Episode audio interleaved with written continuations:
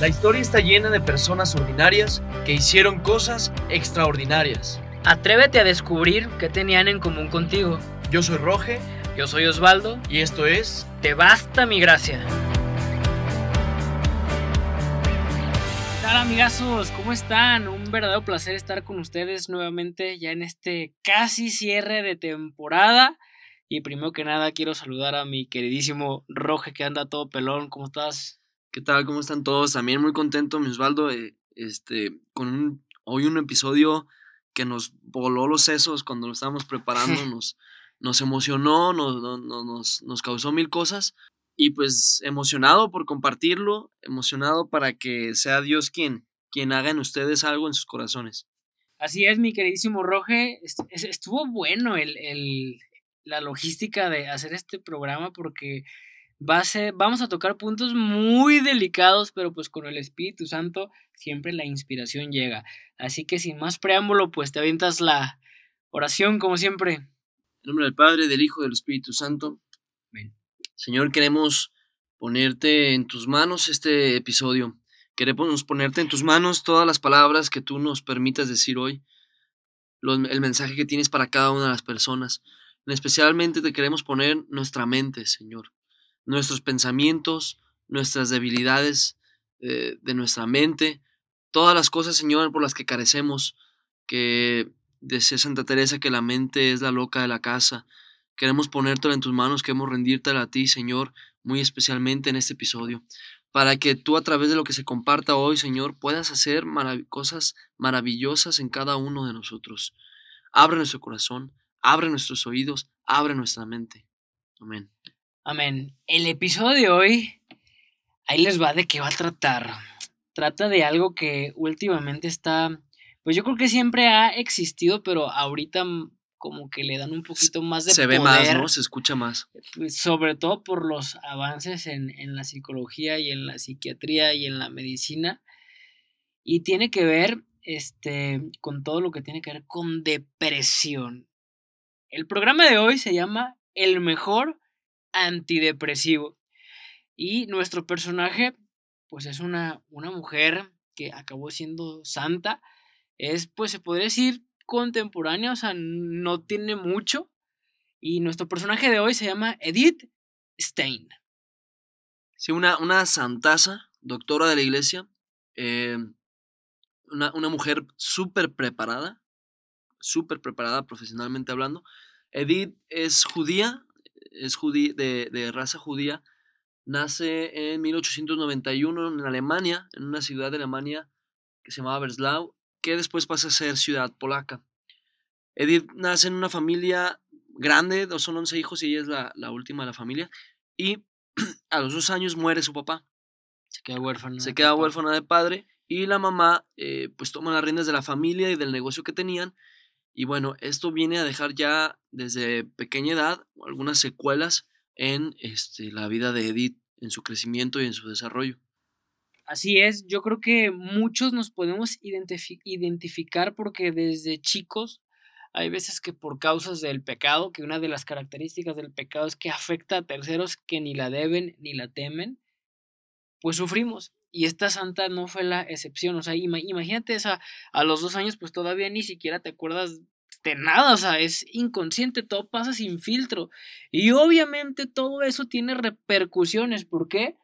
Porque pues esta niña fue creciendo, fue creciendo, si bien pues no, no, no dice que tuvo pues violencias o así, sea, pero pues tuvo una pérdida, o sea, no tuvo papá.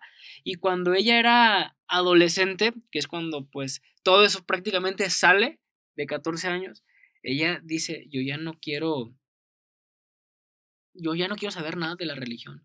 Yo soy atea, yo soy atea y le voy a dar por mi cuenta porque yo voy a buscar esa verdad y ese vacío lo voy a, a- a llenar todo lo que me ha faltado desde niña. Y es por eso que se metió a estudiar filosofía. Y dice la biografía que, que era un excelente estudiante de filosofía. O sea, le metía con fe, era disciplinada, pero todo eso Sin fe, sin fe, o sea, le metía sin fe. le, le, le metía sin fe, o sea, quería buscar en eso la solución a su problema originado por, su por, el, por algún pecado, ¿verdad? ¿Qué fue lo que provocó todo esto? Que ella quisiera, por ejemplo, aceptación. Es que yo, por medio de que los maestros me digan que soy buen estudiante, de que saco 10, de que soy buena para esto, pues quiero la aceptación. La aceptación siempre tiene una raíz de inseguridad. Edith a los 14 años se hace atea. Eh, a los 14 años ella decide de, abandonar cualquier eh, práctica religiosa y se, se autoproclama como atea, ¿verdad? Entonces, a raíz de esto, ella queriendo buscar una verdad, una verdad absoluta, empieza a estudiar, como dices, filosofía tiene sus mentores en filosofía, este, tiene un doctorado, tiene una, una licenciatura y un doctorado en filosofía en, universidades alemanas y es, es una erudita en cuestión a, la filosofía. Con toda estas, esta, esta carencia de, de, su padre, con todo esto que dices, buscar el afecto, querer ser alguien, querer buscar la verdad, querer buscar el sentido de la vida, ella se dedica 100% a eso, a querer buscar estas respuestas de la vida y empieza, eh, dice su biografía que empieza a actuar, se hace un poco feminista, por la cuestión de, de, porque el saber y el conocimiento le empiezan a dar como este empoderamiento y empieza a querer buscar y luchar por la em, emancipación femenina. Y está en todo este rollo ella, ¿no? Metida. Durante los, durante los 17, de los 17 a los 21 años, que aquí viene la parte como interesante o, la parte oscura de, Edith, sufre una fuerte depresión. Ella menciona en sus escritos que, que sufría angustias, miedos, que sufría, que tenía la debilidad de caer en depresión, que era un problema que tenía en casa y que no se lo decía a nadie, nadie lo conocía y que ella sola lo sufría que, que, era que sufría tristezas, amarguras, ansiedades, depresiones. Entonces, imagínate, de los 17 a los 21 años son cuatro años, que es lo que registra por los escritos la biografía, pero probablemente pudieron haber sido más. Probablemente desde que ella incluso quiere dejar de orar o desde, a lo mejor puede tener una depresión crónica desde, desde chiquita al no tenerla. Y no se dio cuenta. Exactamente, la, la presencia de, paterna. Entonces, Edith sufre depresión, una depresión fuerte, que, la mantenía triste, la mantenía, la hacía sentir sola, la hacía sentir, dice también la, la, ah, la biografía que tenía baja autoestima. En pocas palabras, era una infeliz. Estaba en el hoyo, en la depresión, a pesar de que le iba bien en escuela. Y me imagino que si ya trabajaba, pues también le iba súper bien. Entonces, hasta aquí pues todo esto suena muy familiar porque a muchísima gente nos ha pasado, todos en algún momento de nuestra vida vamos a tener alguna herida, algo que nos puede llevar a una depresión, a estar tristes, a cerrarnos y a ponernos un caparazón como instinto que tiene el ser humano de, supervivencia, pero no nomás físico, sino también emocional, porque tenemos el raciocinio de no se lo voy a contar a nadie porque esto me hace vulnerable, por a que ejemplo, me lastimen. a que me lastimen. Y obviamente todo eso, o sea, a huevo va a caer en una depresión y, y vas a ser infeliz. Sí, este episodio queremos dirigirlo especialmente a todas las personas que se sienten deprimidas, todas las personas que están, que están experimentando cuadros de ansiedad, de estrés, de soledad, de insomnio, que sienten una depresión grave y profunda en su persona, en su mente, en su corazón. Si tú te sientes de esa manera en esos momentos y sientes que no hay esperanza, que has intentado todo, que has sido un psicólogo a otro, que a lo mejor ya estás con psiquiatra, con medicamento, queremos decirte que hay una santa que sufrió depresión. Y, y todo su contexto era muy grueso porque estaba empezando a entrar en el contexto de la Primera Guerra Mundial. Entonces, hay una santa que sufrió lo que tú estás sufriendo en estos momentos. Por eso este episodio va dirigido hacia ti, que quizá estás por perder la esperanza o la has perdido, o quizás sientes que le has pedido de todas las formas al Señor que te quite la depresión, que te quite la ansiedad, que te quite la, el, sentir el sentirte perseguido o perseguida, y que sientes que el Señor no te escucha. Y no solo hay una santa que lo ha vivido, si no hay alguien que tú conoces bien o que quizá debas conocer mejor, que también vivió un episodio así. Y queremos compartírtelo. En la palabra de Dios, en el Evangelio de Marcos, capítulo 14, versículo 33, dice, Jesús tomó consigo a Pedro, a Santiago y a Juan. Comenzó a sentir miedo y angustia y les dijo, me muero de tristeza. Quédense aquí y velen. Palabra de Dios. A ti, Señor Jesús, está bárbara. Jesús sintió miedo, angustia, tristeza. Y eso es lo que la palabra de Dios menciona. Pero tú le, podemos, tú le puedes agregar sin lugar a dudas que Jesús sintió ansiedad, que Jesús sintió este miedo, dice la palabra también que sintió miedo, que Jesús no durmió toda esa noche, o sea, estuvo orando con un insomnio. ¿Por qué? Porque por, los demás sí durmieron, le dice a los demás, ¿no? Más adelante. Primero les dice, quédense en vela y oren. Y después regresa y les dice, tres veces pasó. Regresa y les dice, siguen dormidos. Jesús no pudo dormir por el miedo, por la ansiedad, por la angustia, por la tristeza. Y menciona a Jesús en esas palabras, muero de tristeza. Si tú te has sentido que mueres de tristeza, que mueres de depresión, que mueres de soledad, hoy te tenemos una noticia. Jesús sintió lo que tú estás sintiendo. Jesús vivió lo que tú has vivido. Y si tú le has dicho muchas veces a Jesús, sáname, cura mi mente, cura mi corazón. Jesús le dijo dos veces al Señor, si es tu voluntad, aparta de mí este cáliz. Pero si no, hago lo que tú quieras. Está bárbara esta cita. Yo por mucho tiempo no entendía cómo es que Jesús nos salvaba en la cruz. Y cuando tuve en un retiro el tema precisamente de Jesús solución a lo único que no tiene solución humanamente, que es el pecado, que es la raíz de cualquier depresión y de cualquier cosa mala, entendí que Él era el único puro que no tuvo pecado, porque era Dios hecho hombre. Entonces, imagínate desde aquí, o sea, él jamás había sentido hasta ese punto nada malo, ninguna consecuencia del pecado, ni depresión, ni miedo, ni angustia. Y de un momento para otro, él más que miedo de que lo mataran, o sea, lo que sentía es lo que tú y yo hemos sentido en, nuestras depresiones, inseguridades, ansiedades, heridas, que te sientes que no vales, todo eso él lo sintió y se lo tragó pero no nomás de, de, una persona, porque nos salvó a todos, de, todo mundo, o sea, si nosotros a veces no podemos ni, ni con nuestras cosas, imagínate que te pasaran el sentimiento de lo que está pasando alguien más. Sí, o sea, Jesús, es, está, es, está increíble lo que dices.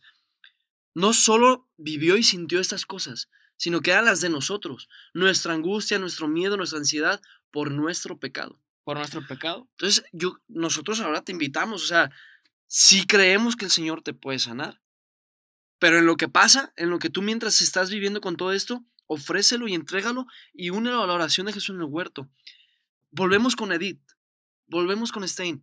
Ella sentía todo esto y en búsqueda de esa verdad que le hacía falta, que anhelaba su corazón. Estudiaba y filosofía. Estudiaba, estudiaba filosofía, estudiaba, estudiaba, estudiaba, buscando. ¿Qué pasa? ¿En qué momento se da cuenta que la filosofía no era la solución a su depresión, a su carencia de amor, a su falta. Uno de sus mentores muere en la, en la guerra.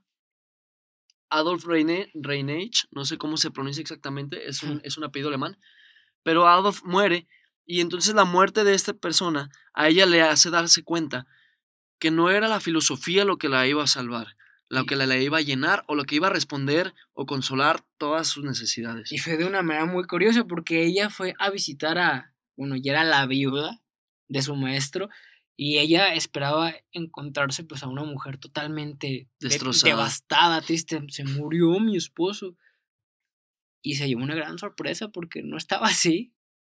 Sí, llega con, la esposa, se llamaba Annie, la esposa de, de Adolf, Rein, Adolf llega con Annie y la encuentra así como dices tú, totalmente diferente a lo que ella esperaba, no estaba devastada. Sí, triste, pero ella estaba con un consuelo y una paz que a Edith la, la sorprende y, la golpea de inmediato y, la saca de donde estaba. Y no se aguantó. Y, entonces le, pregunta, le pregunta, ¿de dónde está sacando esta paz y esta fuerza? sea, con todos sus estudios filosóficos, ella no podía entender cuando ella encuentra en la muerte un stop, una pared, en la, muerte, en la muerte de esta persona, se encuentra que su esposa no paró ahí con la muerte de, de, este cuate. Entonces, ¿cómo le haces? Y ella le dice, le, le platica de su conversión, de su fe de Jesús, y le dice que la muerte no ha sido en vano, que aunque la inteligencia calla, que la cruz de Jesús es aliento de vida y fuerza para aceptar la muerte del esposo. Imagínate que llegas con esta mujer y te dice, la cruz de Jesús es suficiente para levantarme de la muerte de mi esposo. Entonces, ese testimonio es lo que a, a Edith la golpea y empieza su conversión y empieza su camino para el encuentro con Jesús. Qué importante es el testimonio de una persona, siempre. ¿Por qué?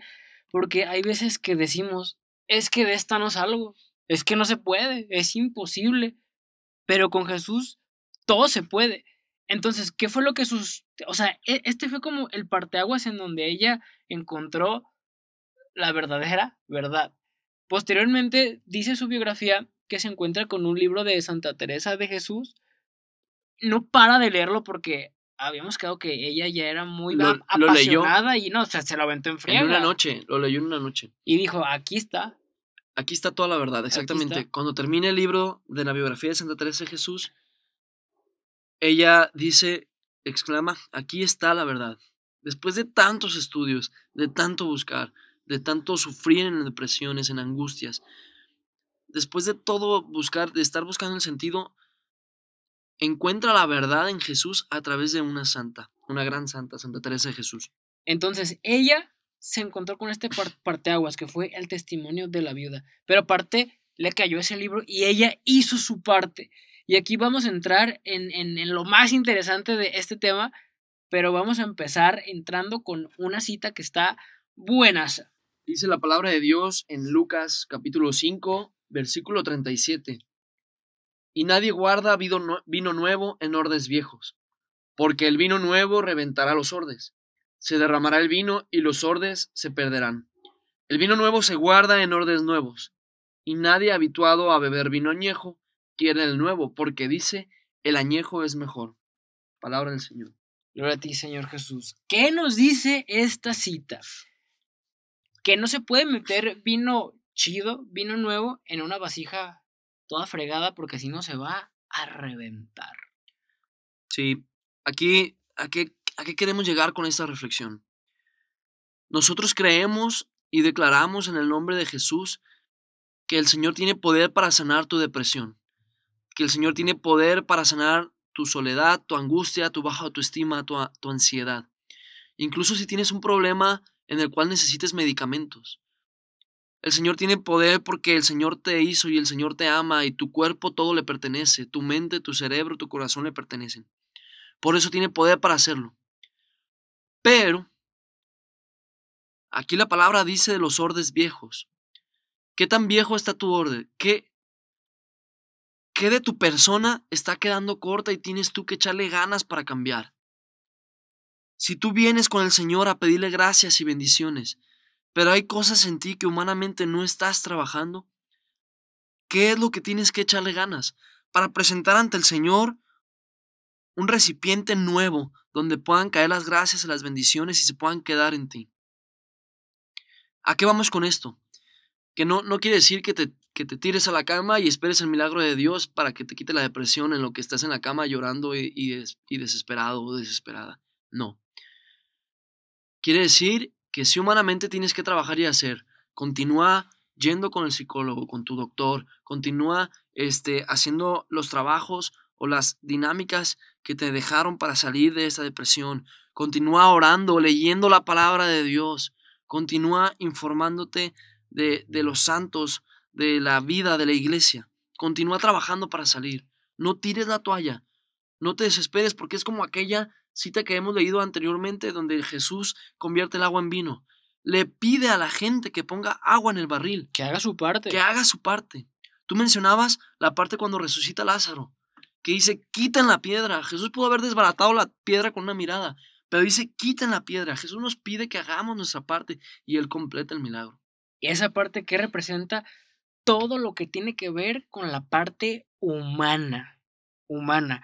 Dios no te va a quitar la depresión si tú no haces tu parte. Es que está muy difícil en Cristo todo lo puedes. Y además te manda ayuda, sí te manda psicólogos, te manda amigos, amigos, psiquiatras, o sea, te da muchas herramientas. Ojo, hay que tener muchísimo cuidado en no caer en los extremos, en puro psiquiatra y puro psicólogo o pura fe. Debe ser una combinación de ambas cosas. Es como, por, por ejemplo, tú tienes un problema de salud, colesterol alto, y tú le pides a Dios que te lo quite pero no vas con el nutriólogo. No vas con el nutriólogo, no, vas con el médico, no, haces ejercicio. Digo, este es un problema como de nivel bajo. Y yo sé que hay otros que son más psicológicos, que están más cañones. O psiquiátricos. O, psiquiátricos, pero tienes que hacer tu parte. Jesús hizo su parte, que fue pues aguantar la vara con todo. Incluso dice la palabra en otro evangelio, en el de Lucas. En de Lucas, que incluso sudó sangre.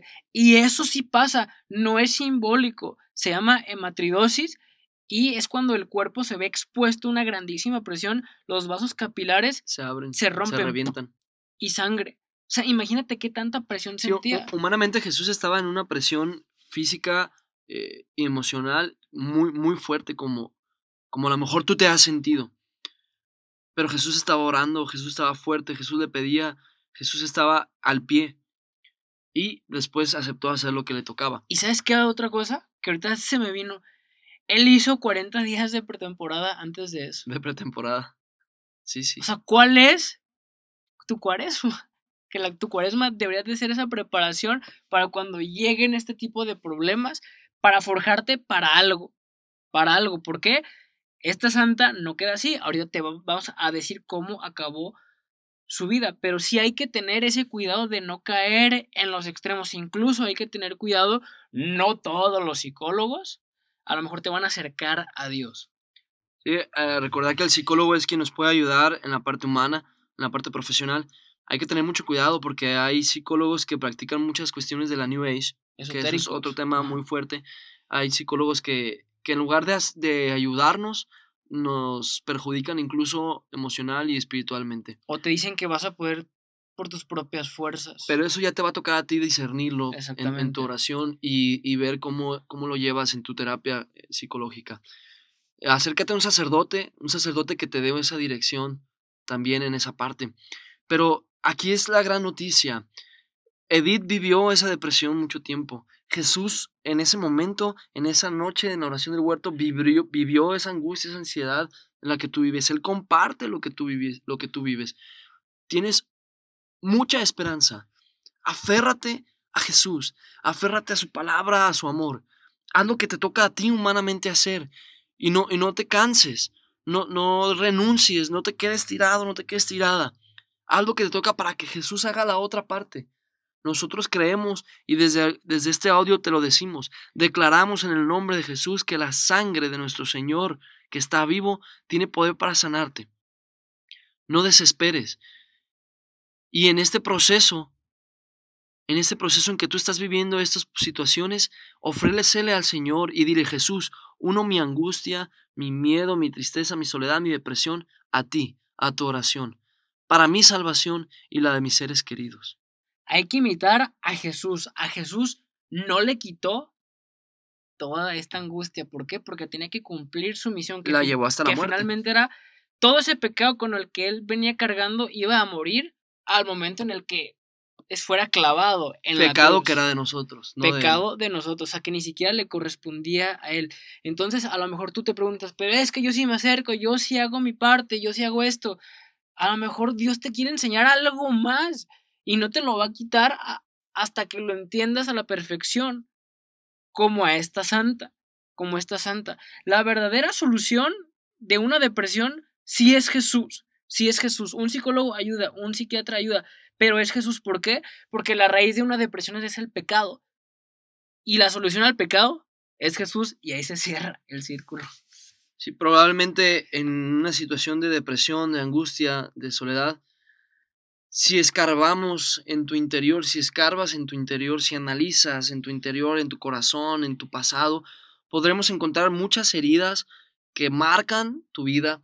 Podemos encontrar situaciones quizá de abuso, de abuso físico cuando eras eh, pequeño, cuando eras pequeña, de abuso emocional, abandonos, falta de, de, de cariño, falta de amor por parte de alguno de tus padres o de tu familia.